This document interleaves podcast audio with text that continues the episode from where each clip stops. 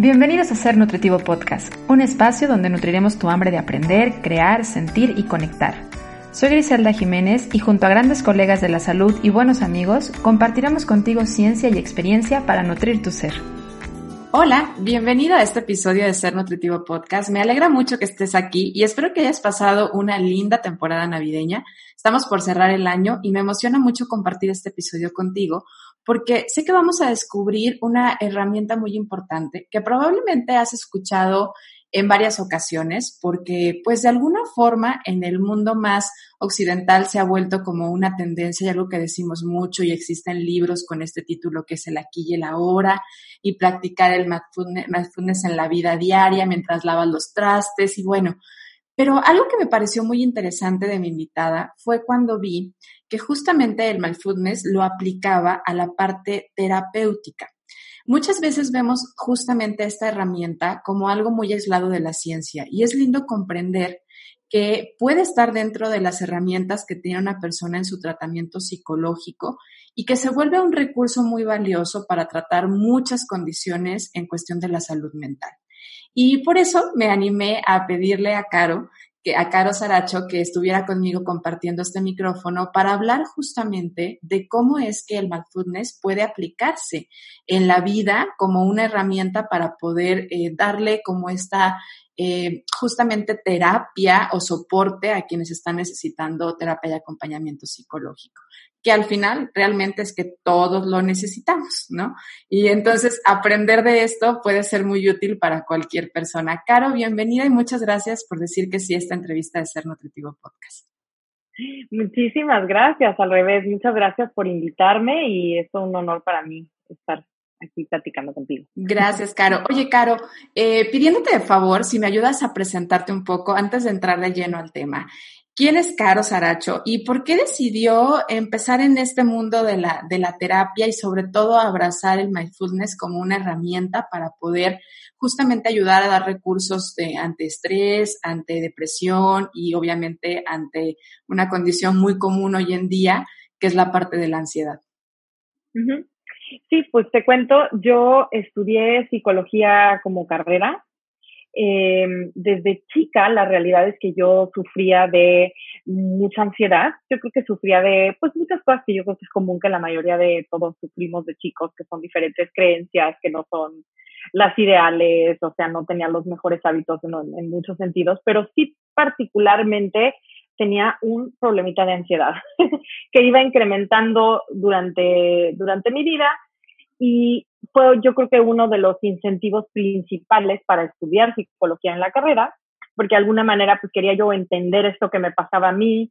Y cuando sufres de, cuando tienes, eh, cuando sufres mucho mentalmente, digamos, desde chicos, tiendes a desarrollar un poco esta como empatía de comprender a otras personas que también sufren, de querer también pues tratar de ayudarlos eh, de alguna manera y, pues yo creo que la psicología es un poco para, para eso, ¿no? Para comprenderte a ti mismo, comprender mejor el mundo que te rodea y tratar de ayudarte y ayudar a los demás, pero la realidad es que estudié la carrera y todo y no terminé de entender bien qué me pasaba, no se terminó de quitar, la verdad es que no estaba haciendo algo al respecto como debería para hacer, para que se quite, y nada más seguí adelante con mi vida, pues cada vez iba empeorando, llegó al punto donde pasé mucho tiempo, muchos años, con ataques de pánico diarios, eh, entré en depresión muy fea, eh, la pasaba muy, muy, muy mal, a un punto donde mi vida, llegué a un punto donde mi vida ya no era como funcional, tal cual, de ya no poder trabajar, ya no poder salir de mi casa, ya no poder manejar, no poder estar sola, este, todas estas cosas. Y en mi camino eh, lo que sí hacía siempre como que trataba de leer muchísimo sobre todos estos temas, sobre todos los temas que me llevaran a encontrar una explicación real de por qué me pasaba lo que me pasaba. Obviamente existen eh, muchas corrientes de psicología tradicionales, como, la, como el psicoanálisis, como la terapia cognitivo-conductual, está también la parte de la psiquiatría y demás, y provee de todo. Más aparte también probé muchas técnicas como, digamos, les llaman holísticas, alternativas y demás, ¿no? Acupuntura, reiki, flores de Bach, o sea, de todo. Realmente traté de probar de todo, estaba en busca de algo que me, que me solucionara mis problemas. Y en el camino yo creo que ahí, sin darme cuenta, fui aprendiendo muchísimo sobre mucho de lo que son las neurociencias del comportamiento en general, porque yo siempre tuve una tendencia bastante científica hacia las cosas, bastante, bastante escéptica. La verdad es que yo nunca eh, he sido en realidad ni siquiera ni muy religiosa, ni espiritual, ni ese tipo de cosas en específico. O sea, como que más bien yo buscaba algo que, que me explicara realmente a nivel químico qué estaba pasando en mi cerebro qué tenía que ver con algo de comportamiento, qué tenía que ver con experiencia, qué tenía que ver con genética, qué tenía que ver, qué tenía que ver con algo hice mal yo, algo estoy haciendo mal yo o algo está mal conmigo. O sea, quería entender profundamente qué pasaba. En el proceso aprendía y aprendía, pero de entender qué pasa a poder hacer algo y entender qué hacer para que se quite, es, un, es una brecha, ¿no? Entonces, cuando digamos que toqué fondo, fue cuando un momento en mi vida donde dije, yo voy a frenar todo en mi vida justo para encontrar verdaderamente algo que me salga, saca adelante de, de esto, porque no puedo seguir disque, tratando de funcionar en la vida cuando esto me frena tanto, ¿no? Entonces, fue cuando un día di con un blog de un blog de una chava que escribió un artículo que decía yo sané mi ansiedad y mi depresión por medio de mindfulness. Me resonó, dije lo voy a probar de repente me empecé a meter a, investigar, a ver documentales, a leer libros, artículos y todo de mindfulness. Y justamente lo que a mí más me llamó la atención es que es un, es un acercamiento científico, en realidad, 100% mindfulness. Ahorita si quieres te cuento más sobre eso, pero esa es un poco mi, mi trayectoria de cómo yo llegué de repente a conocer mindfulness. Cuando lo conocí, este, resumiéndote un poco la historia, finalmente sané realmente. Ya digamos que tenía mucho las bases de entender un poco de fondo qué pasaba, pero ahí encontré el entender cómo se sana. Porque una cosa es entender qué está pasando cuando algo adentro de ti está enfermo o no está funcionando, y otra cosa es, ok, cómo lo sano, ¿verdad? Que ese es muchas veces donde se atora la situación con, con los temas mentales. Entonces, ahí, ahí fue un tema de cambiar completamente mi perspectiva de mí misma y del mundo y de la manera en la que yo me relacionaba con el mundo y con mis pensamientos y emociones, un cambio así como la verdad bastante fuerte. Y poco a poco fui haciendo los ejercicios este, con un terapeuta de mindfulness, enfocado en mindfulness, que me iba ayudando con un coach, este, con una app de meditaciones de mindfulness, literal. Tomé un curso de unos temas de mindfulness en línea también y de repente empecé a ver verdaderos cambios que decía, bueno, años de, de terapia en otras cosas, no habían, yo no había sentido que lograba cambios de este tipo. Era como ya no sentirme estar necesariamente en una lucha constante en contra de mí misma todo el día, ni, ni con pánico de cosas todo el día. Y empecé a, yo creo que por primera vez siento que empecé como a vivir, ¿no? Y este, y me encantó. Y bueno, la gente, obviamente, me encantó. me encantó la sensación de empezar a eh, tener días que no experimentaba ansiedad o depresión y que podía enfocar mi atención en otras cosas de la vida. Y la gente cercana a mí, pues claramente tenía muy claro, sabían que yo tenía como un problema de ansiedad, especialmente los más cercanos, ¿no? Porque con la gente en general lo quieres esconder y como que no todo el mundo sabe. Dicen, Carlos nerviosita, se muerde las uñas, pero no sabemos bien qué onda. Pero los cercanos les quedaba claro lo que pasaba y yo creo que vieron, vieron un cambio tan fuerte en mí y, no, y no digo súper rápido, porque no fue que de repente de un mes a otro dijeron, órale, eres otra persona sí, sí estamos hablando de, no sé, como seis meses, un año, pero por ejemplo, a los seis meses era como, wow, Caro, ya maneja, ya vienes acá, ya haces esto, ya haces el otro, ya no te veo hablándome de esto todo el tiempo, siento que ya me puedes poner atención y estar tranquila un tiempo. Este, de repente te fin de semana lejos de tu casa a no sé dónde. O sea, de repente estas cosas, que era como, empezaron a ver el cambio en mí y empezaban a acercarse amigos y, personas a, decirme como, ¿qué hiciste? Ayúdame a, a, quiero practicar lo mismo que tú mi tío tiene ansiedad, mi mamá tiene ansiedad, yo tengo ansiedad, o sea, diferentes personas que me, que me pedían que les ayudara. Yo ya había tirado la toalla con la idea de dedicarme a la psicología, porque yo, yo pensaba, yo creo que va a ser un, tema de toda la vida tratar de entender qué me pasa y cambiarlo. Pensaba que no había una solución realmente, porque eso era un poco el mensaje que yo entendía allá afuera en el mundo de los psiquiatras y de los psicólogos, es como, vas a tener que administrar este problema toda tu vida, ¿no? Entonces yo había dicho, bueno, pues ya, ¿Y cómo voy a ayudar a otras personas si tengo este problema? ¿no? Pues y de repente empecé a, y, ya, yo me dedicaba en ese momento a otras cosas. Después tuve unas maestrías de otros temas, o sea, nada que ver. Temas como de política y sociología. Y de repente me encontré medio que dando terapia a amigos y, gente cercana, este, por medio de explicarles cómo le había hecho yo para cambiar y dándoles consejos y diciéndoles, mira, prueba esto y haz esto y todo.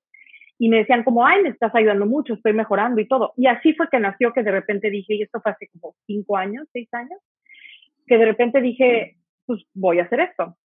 Y empecé también a darme cuenta que lo que, la, estrategia que yo utilizo para dar terapia, para ayudar a gente a salir de ansiedad o depresión, es como mi manera de, de juntar las diferentes teorías y todo lo diferente que yo he estudiado y aprendido este, dentro de una manera en la que yo lo interpreto y lo enseño, ¿no? Entonces no es como únicamente mindfulness, es como, tiene que ver con todo, mucho del conocimiento que hay hasta hoy en día de lo que son las neurociencias del comportamiento.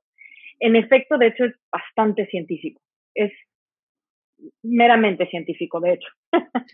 Y me encanta escuchar y algo con lo que, por la razón por la que empiezo con los invitados a pedirles que se presenten, es porque es un poquito como salirnos de este, de esta imagen de, de soy el profesional, soy el que sé, soy el que tiene todas las respuestas, ¿no? Con el que muchas veces así se vive la imagen de un profesional en la salud y en el que es decir, yo también lo he vivido, por eso lo entiendo, yo conecto con esta parte eh, de la empatía de lo que puede estar experimentando una persona con ansiedad o lo que pueda a lo mejor una persona vivir con depresión o trastornos de conducta alimentaria, porque muchos de los profesionales que se dedican a eso justamente parten de una necesidad propia, llámese familiar o llámese de manera personal, pero muy cercana a su vida. Y esto hace de alguna forma que la persona que nos escucha o nuestros pacientes identifiquen que somos humanos, que estamos buscando también respuestas, que estamos buscando constantemente soluciones y que por eso entendemos la importancia de la ayuda y dar soporte. Entonces me parece súper valioso y de verdad te agradezco que nos cuentes un poco de esta historia que nos acabas de contar, porque es aquí donde muchas veces en la búsqueda de las respuestas científicas, nos damos cuenta que hay ciencia en muchas cosas que pueden ser, eh, pues ahora sí que de, de, ancestrales, ¿no? Que se pueden haber vivido desde hace muchísimo tiempo, como es el punto de la meditación, y cómo la meditación cada vez es más abrazada justamente por las neurociencias, y cómo justamente el estar en la aquí y en la hora, porque a lo que yo tengo entendido, y, te pido que me desmientas en el caso en el que esté en lo incorrecto, el hecho de hacer mindfulness es un tipo de meditación. O sea, no podemos decir que toda la meditación es justamente conectar con el aquí y el ahora. Entonces, también eso me parece súper interesante porque, digo, hay libros, y lo decía en la introducción, que dicen, ¿no? Aquí y ahora. Y entonces ya, no, ya porque repitas la palabra estoy aquí y en el ahora, no es como que lo estés. Necesitas conectar mucho más y hacer mucho más para que esto suceda.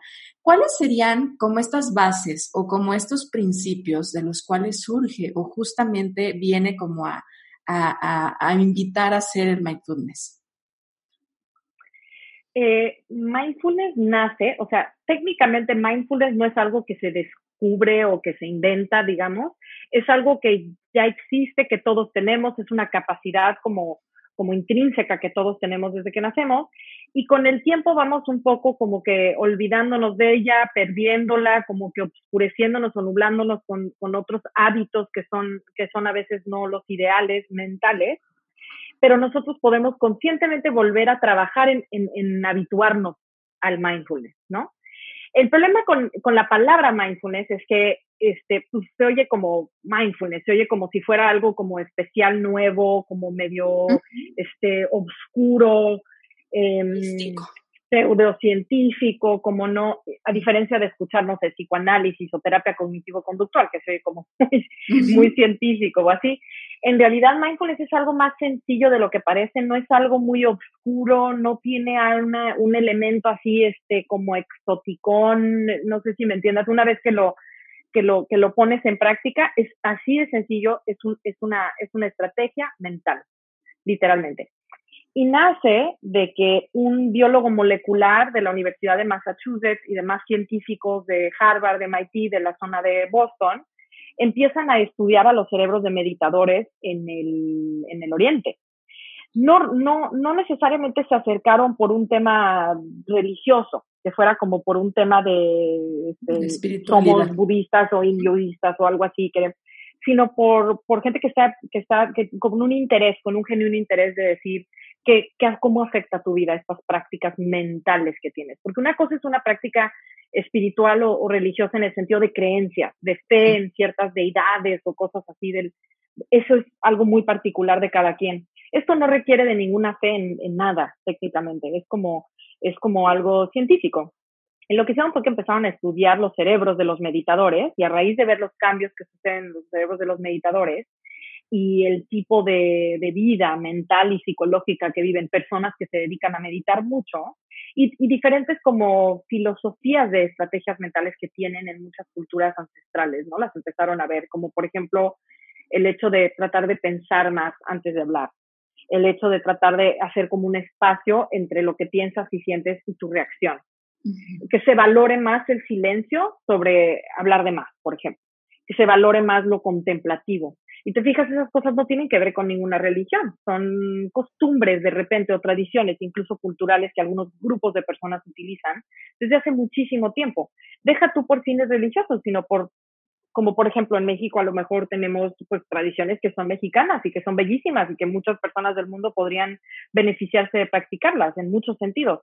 Esto es algo que en esas partes del mundo practican en, en, desde hace mucho tiempo y lo empezaron a estudiar y empezaron a tratar de generar algo justamente el propósito era generar una, una práctica mental que no tuviera absolutamente nada que ver con nada religioso, nada de creencias, estudiado en centros de investigación y en universidades. A ver qué de estas prácticas mentales, qué cambios mentales produce y eso qué significa a nivel comportamiento, sufrimiento, vivir la vida de una manera más feliz, qué significa. En los primeros grupos de personas en las que empezaron a experimentar esto era con, con carceleros, con personas en cárceles, donde iban y les aplicaban como como, ay, vamos a darles unas pláticas y vamos a proponerles que empiecen a meditar y hacer estos ejercicios mentales. Nada de creer en nada, porque ese es el punto de mindfulness, que es una simple estrategia mental, ¿no? Y empezaron a ver las mejorías en, en las personas en la cárcel en muchas diferentes áreas de su vida, principalmente en, en tener más resiliencia emocional, en, en sufrir menos y pasarla mejor, básicamente. Y eso te da a que sea mucho más fácil lograr muchas otras cosas en tu vida, cuando no estás perdiendo el tiempo y el esfuerzo mental en otros tipos de sufrimientos que son quizás innecesarios. Y de ahí lo empezaron a llevar a utilizarlo con personas con eh, enfermedades autoinmunes o crónico-degenerativas o como tipo fibromialgia, dolores, con dolores, personas también con cáncer y todo, empezaron a aplicar estos métodos porque se descubrió que a nivel biomolecular y de, de, de, de neuronas y todo, produce un cambio en el cerebro el, empezar a, ver las cosas de esta manera diferente y a, practicar todos los días esta, nueva estrategia mental. Entonces decían, bueno, a ver si causa esto un cambio en, los procesos inflamatorios celulares de personas que tienen ciertas enfermedades, en los procesos de personas que llevan años con depresión y ansiedad a causa de un problema de que, de que tienen mucho dolor en el cuerpo, por ejemplo. Y empezaron a ver un cambio radical, un cambio impresionante. Y todo lo que hacía la gente realmente era tomarse un tiempo para meditar durante el día. Y como tú dices, la meditación de mindfulness es 100% un tipo de meditación, porque ahí sí, si te metes al mundo de todas las diferentes tipos de meditaciones que hay, hay tipos de meditaciones que están 100% vinculados a, ciertas creencias y cosas. Para mí, de hecho no para mí, en general en el mundo la palabra meditación significa algo más allá de algo religioso o algo oriental.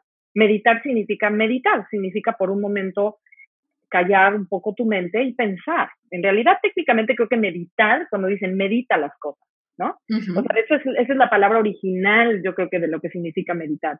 Hoy en día ya tiene muchas connotaciones y ese es el problema, ¿no? Entonces la gente tiene una idea de lo que piensan que significa meditar. En realidad, para la meditación de mindfulness y para lo que mayormente significa meditar hoy en día, significa no pensar, Obviamente el significado de la palabra como originalmente se, se diseñó no, no funciona así hoy en día. Este, y la meditación de mindfulness es muy diferente que otras meditaciones, no se repiten mantras, no hay ese tipo de cosas, es simplemente aprender a estar con lo que hay en momento presente y aceptarlo, que es algo muy diferente de lo que normalmente practicamos durante el día. Y el entrenar a tu, a tu mente a hacer esto te produce cambios que no nos imaginamos del nivel de cambios que pueden haber, ¿no? Porque para que esto suceda, digo, ahorita que lo escucho, es, tienes que soltar como el pasado, ¿no? Que muchas veces traemos cargando en cuestión de estigmas, de etiquetas, de experiencias, de lo que le ha sucedido a, que hemos escuchado que le ha sucedido a nuestra familia. Y entonces es, si vas a vivir aquí el momento y el tiempo presente, tienes que soltar el pasado. Y qué difícil es porque además muchas de estas experiencias también nos protegen o las hemos visto como protectoras. Y también es como soltar la expectativa del futuro. Entonces también aquí como que qué complicado en un mundo en el que todo el tiempo te dice planea, organiza, te, ten en cuenta, ¿no? Y es como, ok, sí, está bien planear, está bien organizar, está bien protegerte con las experiencias y aprender de la experiencia, pero el único momento que tienes ahorita es este. Y no es igual al pasado y no va a tener o, no puedes tener una interferencia tan fuerte en el futuro. Y es donde ahí de repente, eh, cuando lo digerimos mentalmente, es como muy complicado para la mayoría de las personas. Sí, por eso es que mindfulness es una práctica que es difícil de explicar, es algo que se entiende al practicarlo, 100%. Nunca va a lograr ser algo que se, que se entienda por medio de simplemente que se explique.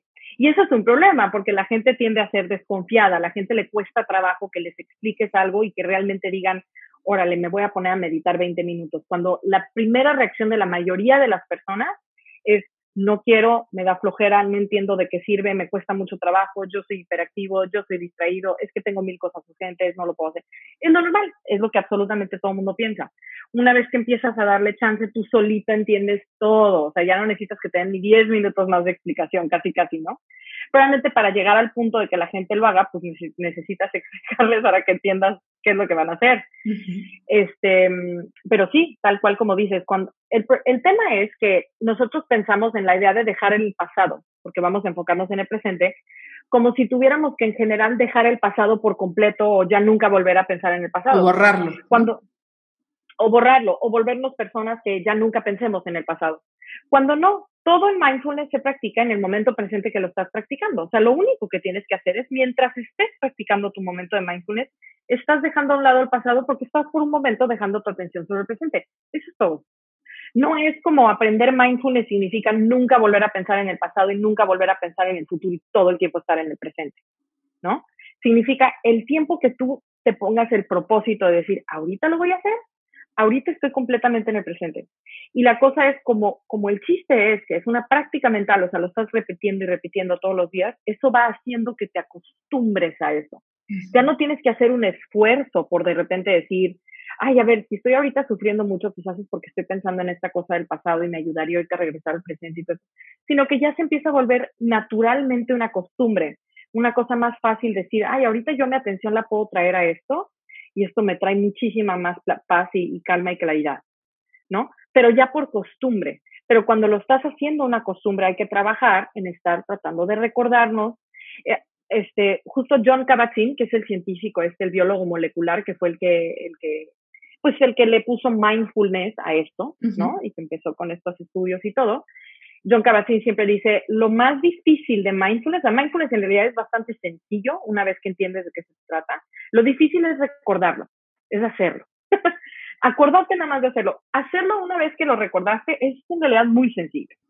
Para las personas que sufrimos de ansiedad o depresión es un poquito más difícil, pero en términos generales no es así algo súper complicado de lograr, nada más es complicado estarlo recordando hacer.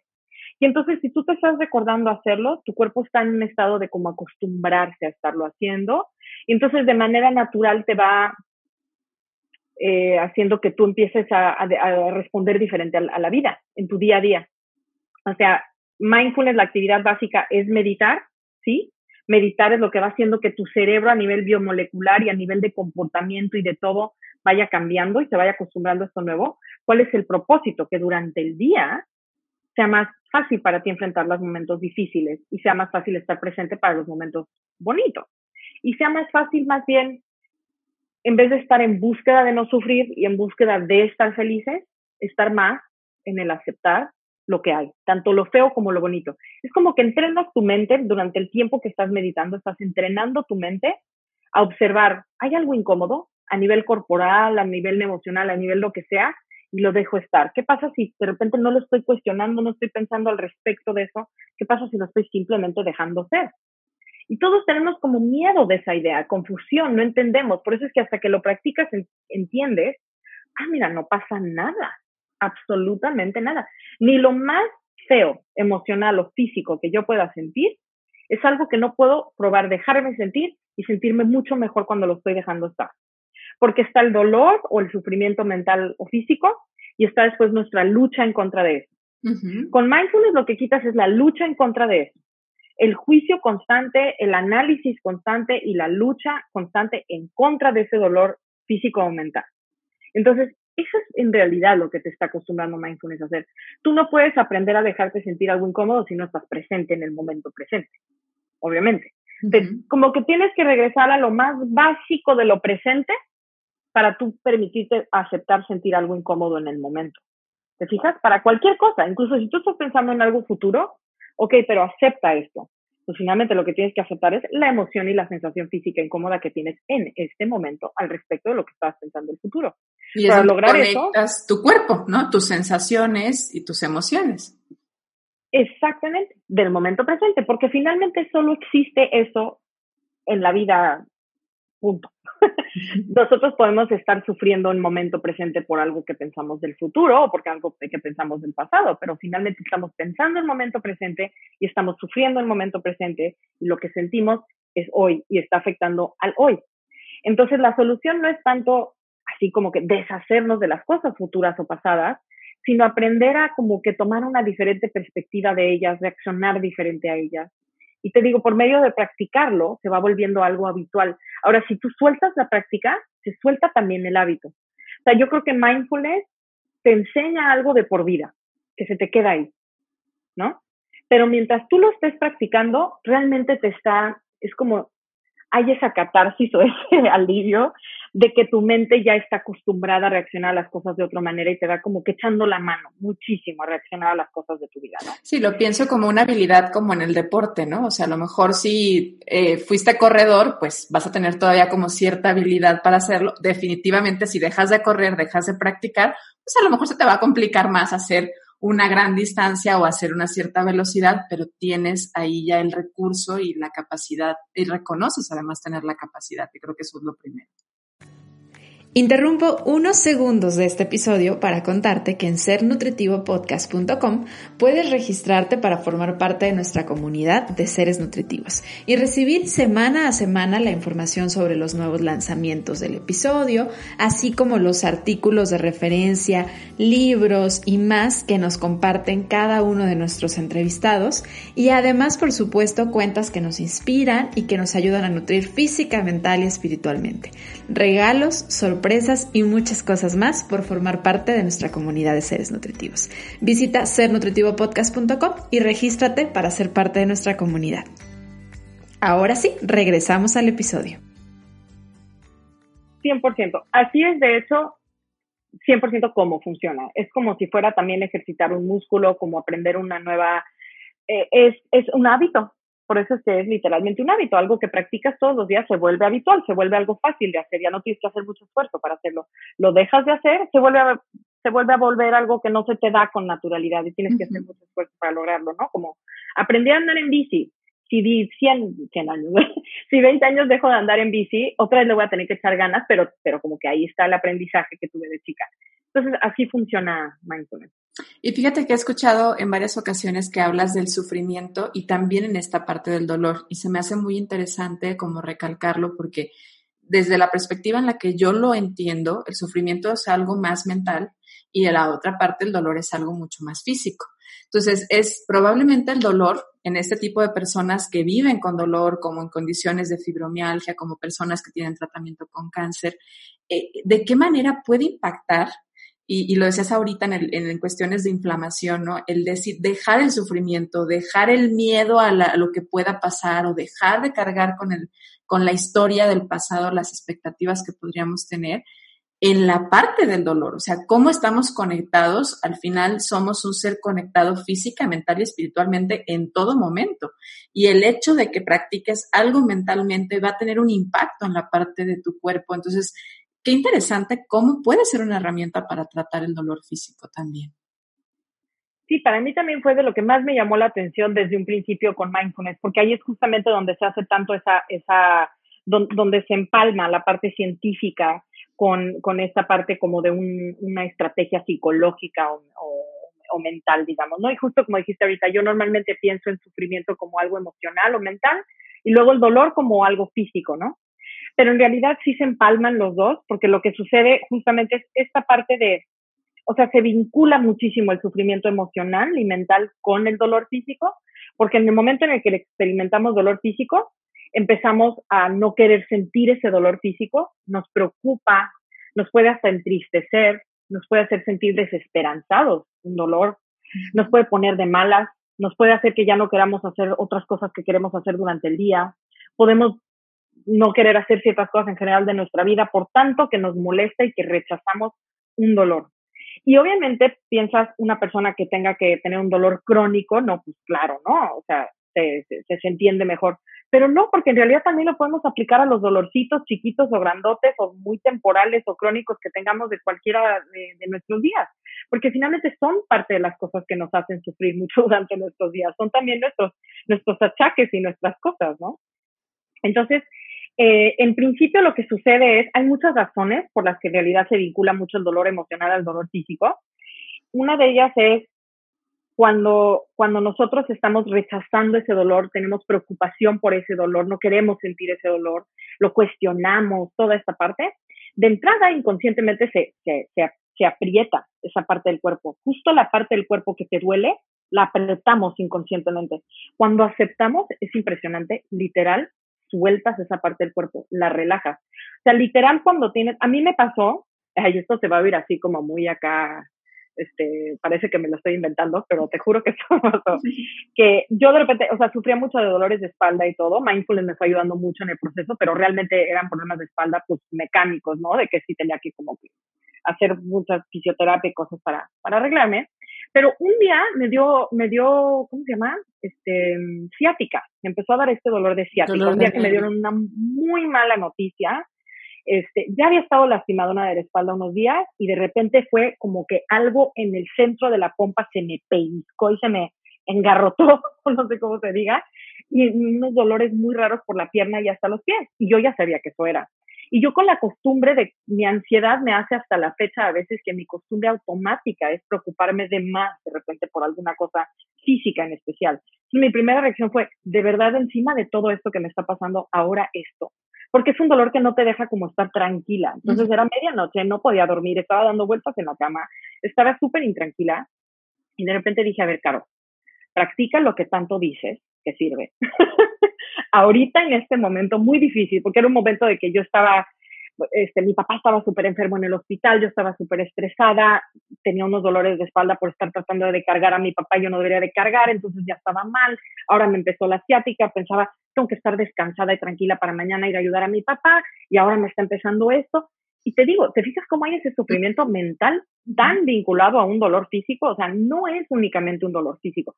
De hecho, justo lo que queremos hacer es eh, degradarlo o, o, ¿cómo se dice? Este, mm, mm, regresarlo a su forma más simple, que es el simple dolor físico que hay ahí. Justo ese es el chiste. Entonces, como que dije, ok, voy a empezar a, a permitir, aceptar que esto es lo que me está tocando ahorita sí lo puedo ver como que lloviendo sobre mojado, lo que sea que esté pasando ahorita, pero esto es lo que ahorita me está tocando, ahorita aquí a la una de la mañana.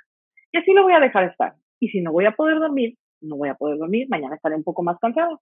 Órale, venga, que sea esto lo que tenga que ser, ¿no? Y, y practicar meditación y meditación y meditación tras meditación, respiraciones, para aceptar ese dolor y, acercarme a ese dolor y dejarme sentir ese dolor. Y literalmente sientes como la pompa se te va como, se me, se me fue como relajando, literal. El músculo, o sea, se está apretando. Pero luego hay muchas otras, otras razones por las que también se vinculan estas dos cosas. Este, cuando nosotros entramos en estrés, cuando nosotros estamos preocupados, un instinto de sobrevivencia, ¿qué es este dolor? Esto me, de alguna manera me pone en peligro producimos adrenalina. O sea, lo que sucede es nuestro cuerpo entra en, el estado de lucha o huida o el sistema simpático nervioso se activa. El sistema simpático nervioso hace que produzcamos adrenalina, epinefrina y hay cambios fuertes en el cuerpo cuando pasa esto. Esto es siempre que estamos asustados, preocupados, siempre que estamos en el... Modo como reactivo, ¿no? esta parte reactiva, pero no tiene que ser plan, me va a matar un oso. También tiene sus niveles chiquitos cuando te metes a, checar tu estado de cuenta de, tu tarjeta de crédito. Literal. O sea, sí se activa el sistema de lucha huida. O sea, desafortunadamente el cuerpo no sabe reconocer entre el estado de cuenta y el oso. Sí se activa a diferentes niveles, ¿no? No te pones así, pero finalmente se está activando. ¿Y qué pasa? Se frena el sistema inmunológico, endocrinológico, digestivo, principalmente. O sea, hay muchas cosas que suceden a nivel físico realmente cuando el cerebro le manda el mensaje al cuerpo, estoy en peligro. Peligro leve, alto, un peligro emocional, peligro psicológico, por ejemplo, peligro de abandono. A veces nuestro cuerpo entra en estrés por sentir, esta persona ya no me quiere. De verdad, el cuerpo reacciona parecido a, este oso me quiere matar. Entonces, esas cosas en el cuerpo, cuando las estamos sintiendo crónicamente, muy seguido, y el cuerpo está activándose así, tiene afectaciones a nivel celular, se producen cadenas de inflamación, se afecta el sistema inmunológico, se, se afecta el sistema digestivo, endocrinológico, las hormonas, todas estas cosas. Entonces, eso finalmente puede terminar causando muchos otros tipos de problemas a nivel pues corporal, es una realidad. Por lo tanto, a nosotros teniendo esos problemas o no, yo creo que muchísimas personas sufren de colitis y gastritis por algo que en el fondo tiene que ver con algo psicológico. Este, si ya estamos en el momento de que ya tenemos colitis, ya tenemos gastritis, ya tenemos un problema inmunológico, ya tenemos un problema de hormonas, lo que sea, o no, tú empiezas a practicar esto y tiene un impresionante este, efecto sobre tu salud porque frenas esos procesos de, de, inflamación celulares que empiezan a suceder a raíz de estar produciendo tanta adrenalina, y epinefrina y muchas diferentes cosas que suceden, y también porque le das chance a tu cuerpo a que sí se enfoque en su, en su digestión. Cuando estamos en alerta, cuando estamos estresados, es como si el cuerpo pensara, ahorita le voy a poner pausa a esto, porque primero necesito sobrevivir. No es prioridad. Peligro. se, repriorizan las cosas, exactamente. Entonces, también cuando el cuerpo ya está batallando contra una ciática, por ejemplo, un, un dolor de espalda, ahora está batallando con todo el efecto de yo estar bajo estrés. Entonces, cuando yo le quito ese elemento, yo ya no estoy bajo estrés. Mi cuerpo está dolorido, está inflamado, está lo que tú quieras pero yo ya no estoy bajo estrés. Hazte cuenta que le estoy dando chance a mi cuerpo que se encargue de todo lo que se tiene que encargar para que yo esté bien. Literal es un esfuerzo de darle toda la confianza a tu cuerpo, decir, tú encárgate. Yo con mi cabeza voy a dejar de hacerme idea de que yo con mi cabeza voy a resolver este problema. Con la cabeza no te quitas la asiática. Preocupándote no te quitas la asiática. Aprietas más la pompa, te causas más ciática y este, y causas más problemas. Entonces, sí, eso fue a mí literal lo que más me, vendió, digamos, de Oye, y esta misma explicación la puedes llevar a muchas cosas, ¿no? Ahorita que te estoy escuchando a la ansiedad, porque bien lo decías, las personas que tienen trastorno de ansiedad definitivamente siempre está como el miedo de ahí viene, ¿no? O aquellas a lo mejor que están viviendo el dejar una adicción o dejar de fumar, o también es como, al final es un estrés, es un estrés para el cuerpo el, quienes están haciendo un tratamiento de algún trastorno de conducta alimentaria, definitivamente también. O sea, tiene muchas aplicaciones. En realidad podría aplicarse a cualquier cosa que estés tratando. A todo. siempre causa algo a nivel estrés emocional y fisiológico, porque van de la mano, uno del otro. 100%. Por eso es que sí se, se, se ha utilizado para todas las áreas. De hecho, hay, hay una, una ciencia que se llama eh, terapia cognitivo-conductual basada en mindfulness. O sea, sí se utiliza esto como una terapia para personas con depresión, con ansiedad.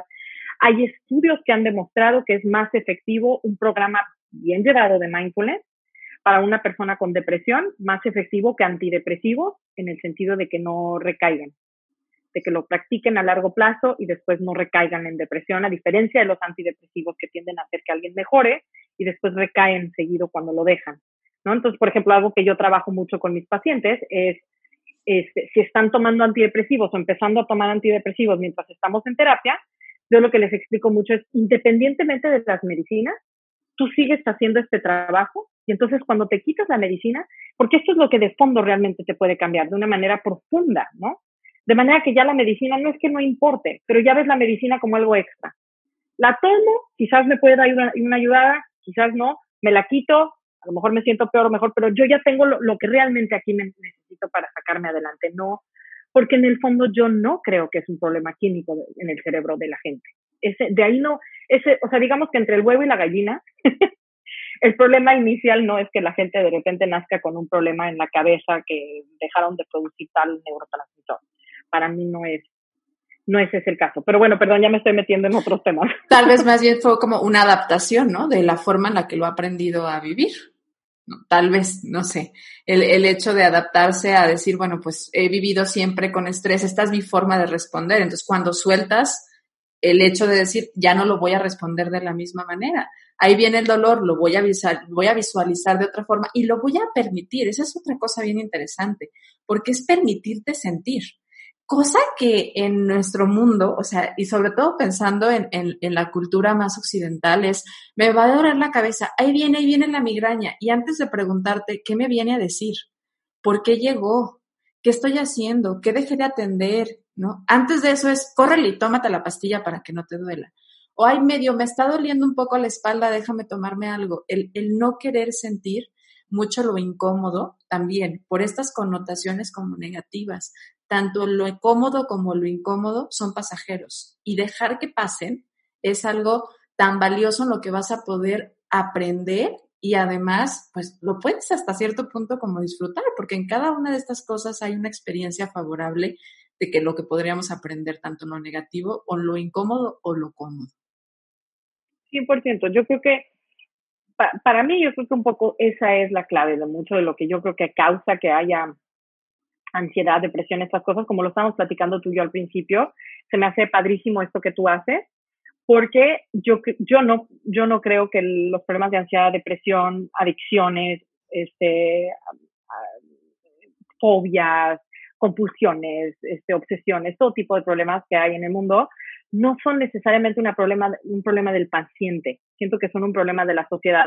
O podríamos decirle de la sociedad más del paciente, junto con el paciente, pero más que nada tiene que ver con muchas este, maneras en las que nos hemos acostumbrado como sociedad de, de, de, relacionarnos con las emociones, con los pensamientos y con los eventos que suceden en la vida, que son en realidad un poco pues tóxicos que nos han hecho, o sea, esta idea de pensar que hay que tenerle miedo a sentir feo, que no debemos de sentir feo, que hay que huir de sentir feo, que los dolores físicos hay que huir también de ellos. No, pues rápido, tómate una pastilla que se te quite.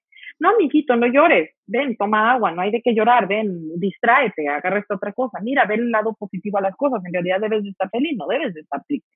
Pues claro, crecemos teniéndole miedo a todas estas cosas que en el fondo no son de tenerle miedo.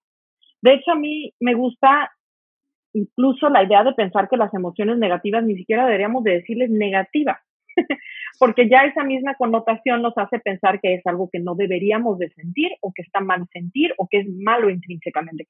Cuando piensas que algo es inherentemente malo, entonces sientes no lo quiero sentir, porque esto me hace daño, algo malo puede pasar o, o algo hice mal yo que lo estoy sintiendo. Y más es ese miedo a todas esas emociones, dolores, situaciones de vida, los que nos provocan todos los sufrimientos de la vida, que las emociones y los dolores en sí. Eso es así de lo principal que nos enseña mindfulness. Entonces, justo lo que acabas de decir, eso, eh, eh, that is it, that's it.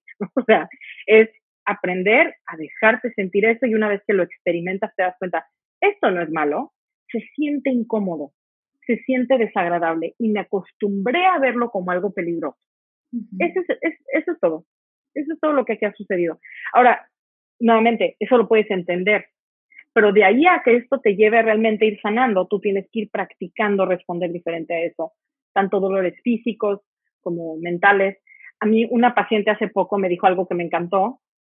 Me encanta ir viendo cómo cada paciente, cada persona, solito va interpretando y entendiendo las cosas y haciéndolos a su manera. Y, yo digo, wow, qué inteligentes somos todos. O sea, todos, todos los seres humanos tenemos una inteligencia y una capacidad de sanar y entender las cosas por nosotros mismos maravillosa, ya sabes. Y por eso es algo que, que a mí mindfulness me gusta como lo enseño como yo lo entendí, pero siempre les digo como, pero tú practícalo un poco como a ti te haga sentido en el momento. Tú velo haciendo como a ti te vaya funcionando y conforme a las nuevas perspectivas de vida que vas agarrando, ¿no? Porque esto es de, es aprender a tener confianza en ti mismo y no vivir con las reglas que se te impusieron siempre toda la vida acerca de ti mismo, de la autoestima, de las creencias de vida, ¿no? Entonces mi paciente me dijo como, yo voy practicando mindfulness a, pequeña escala en diferentes cositas que escojo durante el día y eso me ayuda a después poder enfrentar mindfulness cuando tengo el ataque de pánico o las situaciones difíciles. Entonces me dijo, yo practico tratar de decidirme calor o frío cuando empiezo a sentirlo cuando empiezo a sentir que normalmente la reacción es rapidísima, ¿no? Como de, ay, siento un poquito de calor, me quito de aquí, me voy a la sombra. No, no, no, me pongo el sombrero, no, no quiero eso.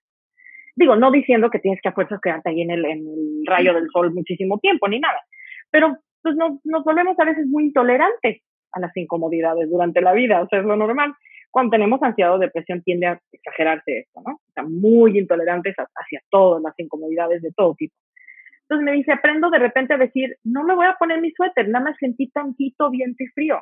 A ver, me voy a dejar sentir este como frío, ¿no? Me molestó lo que dijo mi mamá. voy a aceptar que dijo eso, no lo voy a pelear, no voy a hacer un rollo, voy a aceptar, dejarme sentir este enojo este corajito o algo así. Pum, me lo dejo sentir, se empieza a ir. Empiezo a sentir un poquito de calor, ok, me dejo sentir el calor. Tengo ganas de desesperarme y rebasar este coche, voy a dejar que me tarde por culpa de que este señor va dentro. Este, y cositas así. Y eso me va entrenando a ayudarme a que de repente ya cuando llegue el superataque de pánico yo puedo aprender a tener esta como humildad de dejármelo sentir, porque esas son las verdaderas cosas. Este, también John Kabat-Zinn dice, mindfulness lo practica para que cuando vienen los momentos difíciles de la vida estés mejor entrenado para, para enfrentarlos, ya sabes.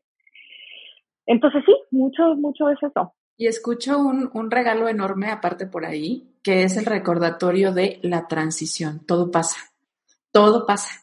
Lo cómodo, lo incómodo, lo, la alegría, la tristeza, el dolor, la, el bienestar, todo es transición, ¿no? Porque también hoy vivimos en una era en el salutismo, en el queremos estar saludables todo el tiempo. La enfermedad es parte de la vida también. El dolor físico es parte de la vida también. Las pérdidas humanas son parte de la vida también. Todo pasa, incluido nosotros. Y esto, híjole, lo tenemos bien olvidado. Creemos, creemos que somos hasta como cierto punto inmortales, ¿no? A pesar de que es conocimiento colectivo, que somos transicionales, estamos viviendo queriendo o pensando que no, que las cosas son permanentes y tienen que ser así. Sí, totalmente. Y luchamos mucho en contra de la idea de, de, que, de que en realidad somos finitos, todos. Yo creo que hay una, este, quizás como diría, como un, quizás un narcisismo intrínseco que todos tenemos como eh, seres humanos, un ego con el que nacemos todos, que nos gusta sentir que hay esa parte de importancia especial sobre cada uno de nosotros o de trascendencia. Nos cuesta muchísimo trabajo aceptar que finalmente todos somos parte de una misma ciclo de vida que sucede igual para todo mundo. Este, y por más que, como tú dices, por más que lo vemos en el día a día, finalmente la muerte, por ejemplo, para nosotros sigue siendo algo que nos da muchísimo miedo, que no queremos ni acercarnos, ¿no? Eso es algo, por ejemplo, que se le aprende, que se le, bueno, yo he aprendido mucho de las culturas orientales de eso. En, en, las culturas occidentales tiende a ser muy mal manejada en general como cultura la muerte y eso que en México tenemos el Festival de los Muertos que se me hace bellísimo. Qué bueno que hay ese pequeño acercamiento, ¿verdad? Pero, pero es algo que está muy mal, muy mal manejado. O sea, incluso hoy en, nuestras culturas alguien muere y, te das cuenta que no, nada nunca está preparado para que alguien muera, porque todo el mundo quiere ignorarlo por completo, porque le tenemos pánico a lo que vamos a sentir si pasa algo así y que pensamos que nuestra vida se va a acabar porque algo así pueda pasar, ¿no? Porque alguien alrededor de nosotros pueda morir. Y, y, y eso es lo que lo que causa muchos de nuestros problemas de la vida, que, estamos como que teniéndole a un fantasma que a la mera hora cuando sucede no es cierto que se acaba todo. Finalmente, ser humano no tiene nada de grave. Permitirnos ser humanos a todos y esta, como tú dices, esta la, impermanencia, que es una regla que nos guste o no nos guste, aplica para todos, todo el tiempo. Estamos en cambio constante nada bonito dura para siempre, nada feo dura para siempre tampoco.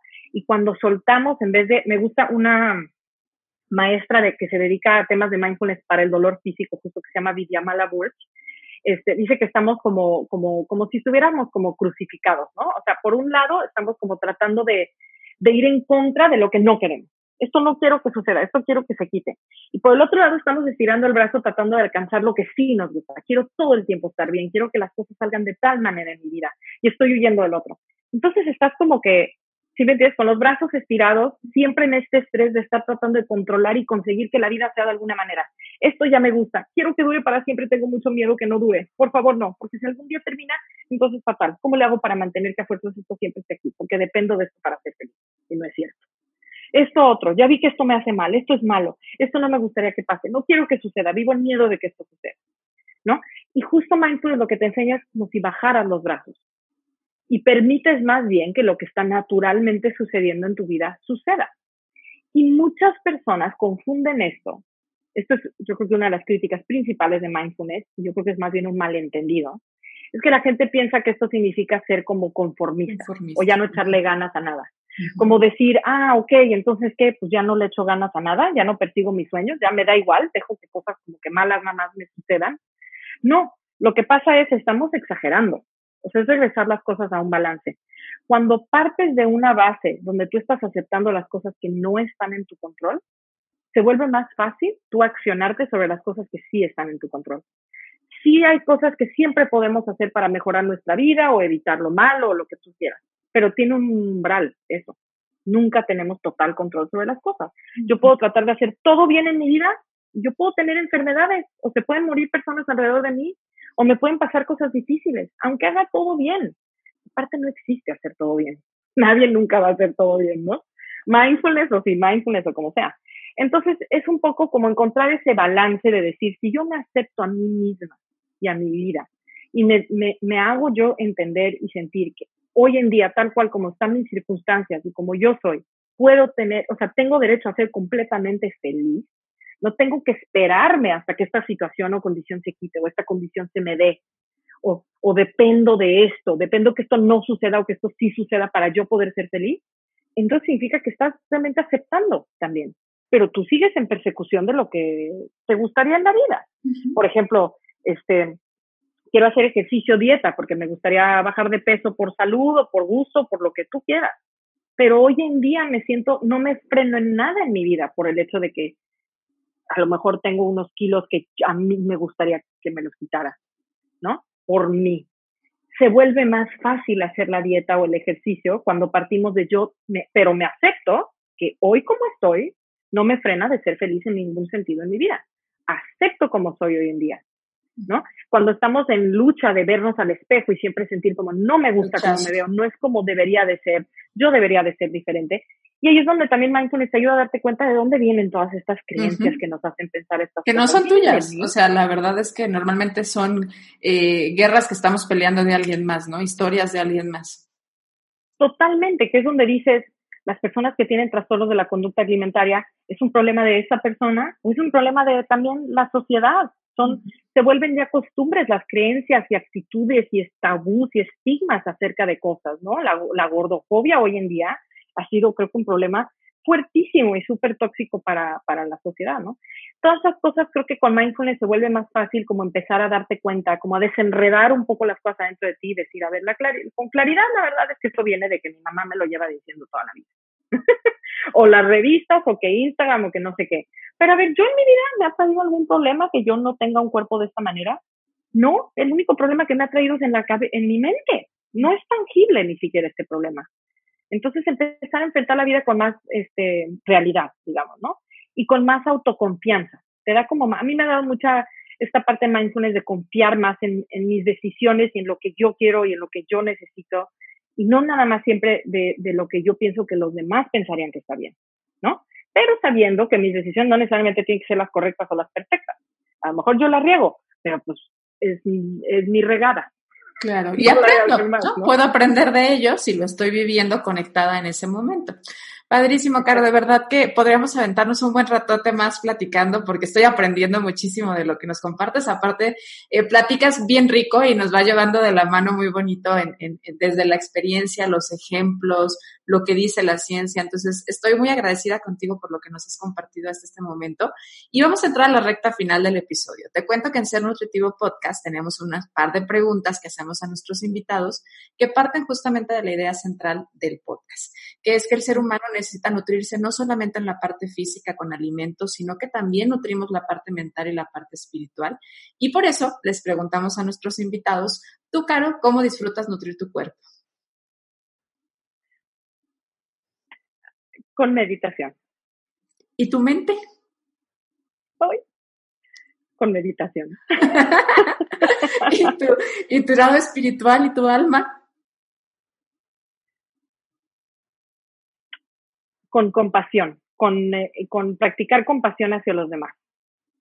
Me encantó escuchar, digo, porque aparte es muy tú, ¿no? Esta, esta parte de con meditación, porque ya has unido la parte corporal con la parte mental no son entes aislados, los aprendemos así porque es un mundo que aprender y los separamos para poderlo entender, pero necesitamos unirlo en la vida diaria. Entonces, qué bonito que ese mismo alimento que hoy alimenta tu cuerpo sea el alimento de tu mente y que la compasión venga a ser algo algo tan básico y necesario para poder nutrir la parte espiritual.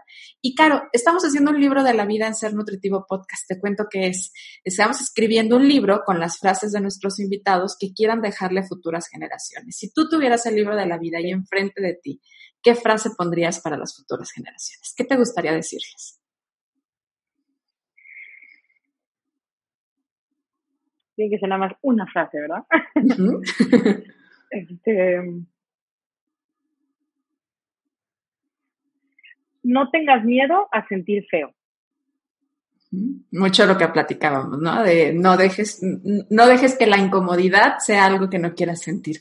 Súper padre, Caro. Pues te agradezco de verdad mucho. Eh, me gustaría invitarte a que nos compartas tus redes sociales, porque Caro comparte un contenido, de hecho por ahí es que llegué con Caro a conectar, eh, un contenido muy valioso. ¿Cómo te encuentran en tus redes sociales? ¿Cómo te encuentran en tu página de internet, Caro? Gracias. Este, mi página de internet es www.carolinasaracho.com. Eh, mi Instagram es arroba psicóloga Carolina con C, Saracho con S. Este, mm, mi Facebook es Carolina Saracho. Tengo otra red, sí, YouTube, Carolina Saracho también. Ahí me van a encontrar y feliz de la vida si quieren, no sé, de repente escribirme, hacerme una pregunta o lo que sea este, y también doy terapia en línea que pueden reservar conmigo en mi página. Voy a lanzar mis cursos este, próximamente, en el próximo mes. Entonces, este, pues feliz de estar aquí en este podcast contigo y me encanta este proyecto que tienes porque digo que creo que mucho de la sanación que se necesita es informar a la gente de las cosas, o sea, informar, hablar de estos temas, callar estigmas, cancelar creencias que están equivocadas, que si quizás no lo vamos a recibir de nuestras mamás, abuelas, tías y tal, pero lo recibimos de podcast, lo recibimos de Instagram, lo recibimos de Internet, de personas que, que, que, que viven esto y que están interesadas en esto, ¿no? Como, como nosotras, para que sepan muchísimas personas allá afuera, ay, yo sé que a lo mejor tu mamá te hace sentir así y entendemos a tu mamá, no, no es tan, pero la realidad es esta, ¿no? Claro. Pues, muchas gracias. Gracias por ayudarnos a hacer esta herramienta para compartir y llegar a más personas y lo que dices, cumplir con este objetivo muy valioso que es tanto conectar, inspirar y por supuesto romper mucho de esos estigmas que nos han hecho que nos siguen hiriendo porque así lo hemos permitido y porque no nos hemos detenido como a sanar. De verdad, Caro, muchas gracias y a ti que nos escuchaste. Claro que te agradezco mucho haber estado en este episodio. Te recuerdo que nos encuentras cada jueves con un episodio nuevo, así que nos escuchamos el próximo jueves y por cierto, feliz año nuevo. Nos escuchamos en el 2021. Gracias.